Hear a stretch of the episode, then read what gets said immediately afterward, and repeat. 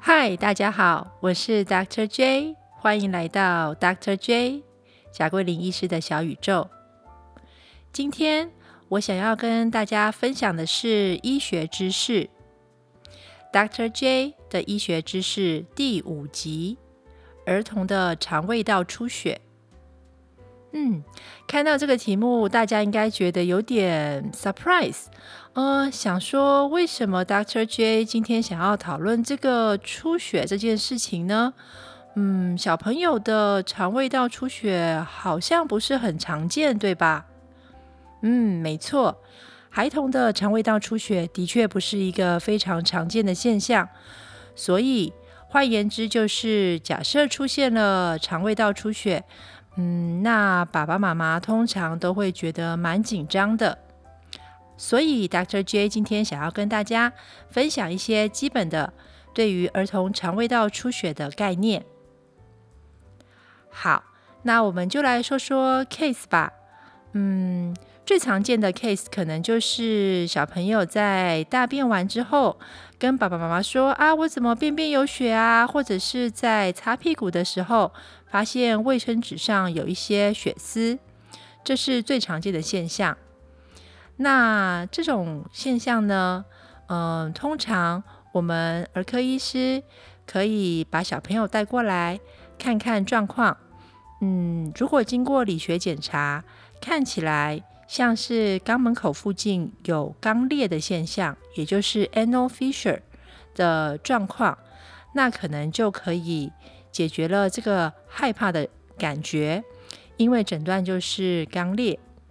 肛裂的孩童呢，常常会合并长期便秘的问题，那大便很硬，然后呢，在解便的时候呢，需要。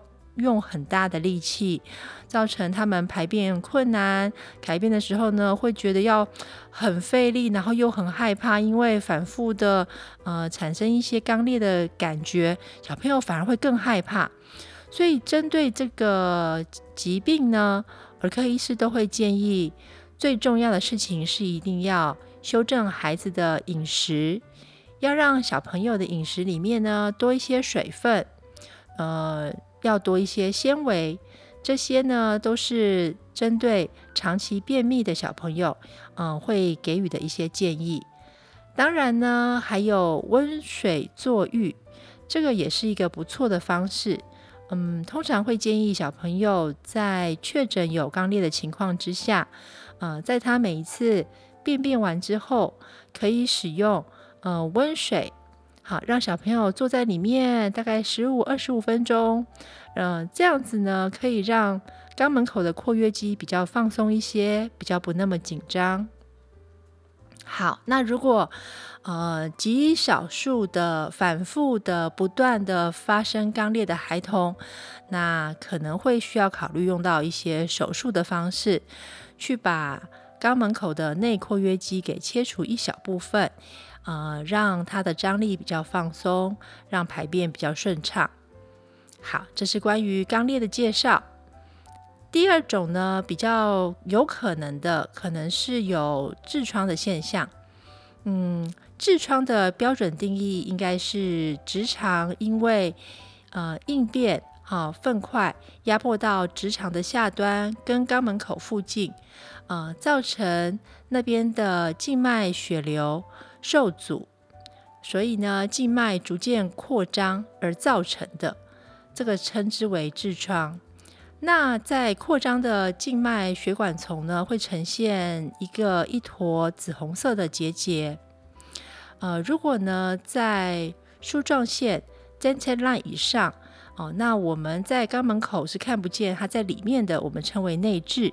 那如果在梳状线以下，啊，也就是在肛门口外就可以看得见的，我们称为外痔。那儿科医师呢，一样在做理学检查的时候，或者呃做肛门指检的时候，诶，就可以确认说小朋友是不是患有痔疮。呃，由于静脉血流要严重呃流动受阻，好，进而产生一个静脉曲张，需要一段时间呢。所以通常孩童不太容易被诊断这个疾病，好，通常都是比较大一点的成人才会有。呃，所以呢，呃，孩童的痔疮其实不是那么的常见，最常见的还是以肛裂为主的一些出血的现象。好，那在这种出血的现象呢，这个血呢，通常应该是鲜血的样子，因为呃，血量出血的位置是在呃我们排便的地方很呃近的地方，所以出来的血液呢都是鲜红色的，鲜红色为主的。那反观呢，假设呃出血的颜色变得比较褐色、褐红色。好，那这时候呢，反而要担心出血点不是在呃肛门口附近，是在更里面一点的地方。这时候，我跟大家介绍下一个大家要认识的疾病，叫做大肠的息肉。嗯，大肠息肉息肉呢，叫做 polyp（colon polyp），通常呢，我们称之为 juvenile polyp。这种在儿童发生的几率。不是很高，大概一到两个 percent，而且大多发生在二到六岁的孩童。那大多数的 colon polyp 呢，可以分为两种啊，一种呢是比较良性的，呃，hamartoma 系列的，那这就是可能血管乱生啊，呃，乱组成成一些组织，那这个占大概百分之九十五左右吧。呃，另外一种呢是比较不那么理想的，叫做 adenoma。那这种可能是癌病变的前身。嗯，由我们刚刚说的第一种 h a m a t o m a 呃，转变成第二种 adenoma 的几率其实并不大的。换言之，就是大多数的呃大肠内的 juvenile polyp 都是属于良性的。啊，只要经由内视镜摘除就可以了。呃，而且呢，呃，大多数这些 juvenile polyp 呢是在大肠的下三分之一处生长，也就是比较靠近肛门口的位置。好，嗯，假设我们发现大肠的 juvenile polyp 是在比较高位的地方，嗯，比较接近小肠的地方。嗯，那就要担心怀疑一些，嗯，不太好的，呃，癌前生 adenoma 的可能性。呃，任何一个孩童，如果他被诊断有大肠息肉，那都要问一下他的家族史，啊，因为这个疾病呢是有家族史相关的。还有就是，假设呃，我们发现 juvenile polyp。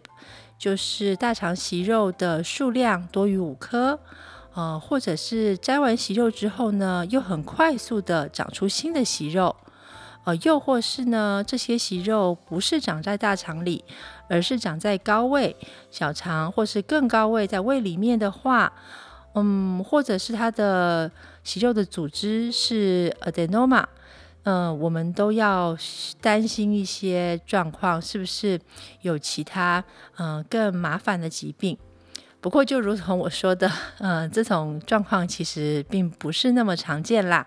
所以关于大肠呃息肉，我就介绍到这边。呃，各位爸爸妈妈有一个基本的概念就可以了。刚才我说的在大肠。内的息肉呢，嗯，它也是有可能产生一些出血的现象，因为呃，经过一些便便的路径走过啊，经过一些摩擦等等原因，呃，息肉就有可能产生出血的现象。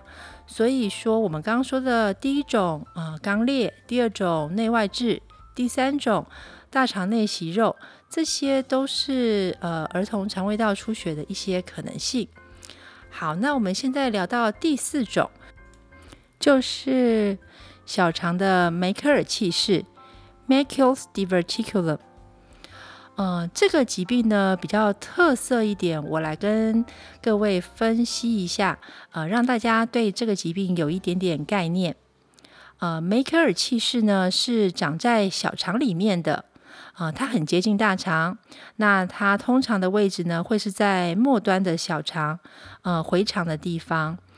呃，这个梅克尔憩室呢，它其实是因为在胚胎小朋友还在妈妈肚子里的时候，在发育的过程当中，呃，发育肠胃道的这个过程当中呢，它没有呃退化完成，没有退化完全所留下来的遗物。所以呢，它里面呢含有的细胞呢，不是小肠的细胞，而是胃黏膜细胞，呃，也有可能是胰脏黏膜细胞啊。那这两种细胞呢，应该要在胃里面或是在胰脏里面啊。哦，跑到小肠里面来就比较麻烦了，因为呃，小肠内壁呢，嗯，不太能够承受这两种细胞所分泌的消化液体。胃黏膜细胞会分泌胃液，呃，它的 pH 值是酸性的。那胰脏黏膜细胞呢，也会分泌胰脏液。这些消化液体呢，哦，在小肠里面出现都不是顶好的，嗯，所以呢，就会产生呃，引发小肠内壁呢被侵蚀的现象，啊，所以产生一些小肠内壁的溃疡，呃，而产生之后的肠胃道出血。那是不是所有的孩童得到了这个梅克尔憩室症都会有症状呢？嗯，并不是的，呃，大概只有两 percent 的人才会出现症状。呃，那它最常出现的症状，就如同我前面所叙述的，就是以出血为主。那其次呢，可能会出现其他的症状，呃，就是像肠扭转、肠套叠。哦，就是因为这个梅克尔憩室呢，呃，在小肠里面，那小肠的蠕动呢被它勾住了，所以就造成小肠某一段落扭转啊套叠的现象。对，当然，呃，梅克尔憩室呢也可能嗯发炎啊，变成憩室炎，甚至于很严重，产生一些憩室破裂的现象。好。那我们要怎么把这个梅克尔憩室给找出来、给定位出来呢？在医学上，我们可以使用 TC 九九放射线核子扫描来定位这个梅克尔憩室在小肠里的确切位置啊，然后再考虑呃用外科的手术方式把这个多余的啊，把这个不应该存在在小肠里面的憩室给摘除。那手术的方式呢？除了传统的开腹手术之外，哦，最近的医学也相当的进步，可以使用腹腔镜做手术的切除。嗯，说到这里，大家有没有对上面四种呃儿童肠胃道出血最常见的原因有一个基本的概念呢？好，让我们再 review 一下。呃，第一种常见的就是肛门附近的肛裂 （anal fissure）。啊，第二种呢可能是内外痔，第三种呢则是大肠内的息肉，第四种就是在小肠里面的梅克尔憩室。好，今天 Dr. J 跟各位分享的就是儿科的基本常识，谢谢大家的收听。如果你喜欢我的节目，呃，欢迎分享给你身边的好朋友，并且订阅我的节目哦。我们下次见，拜拜。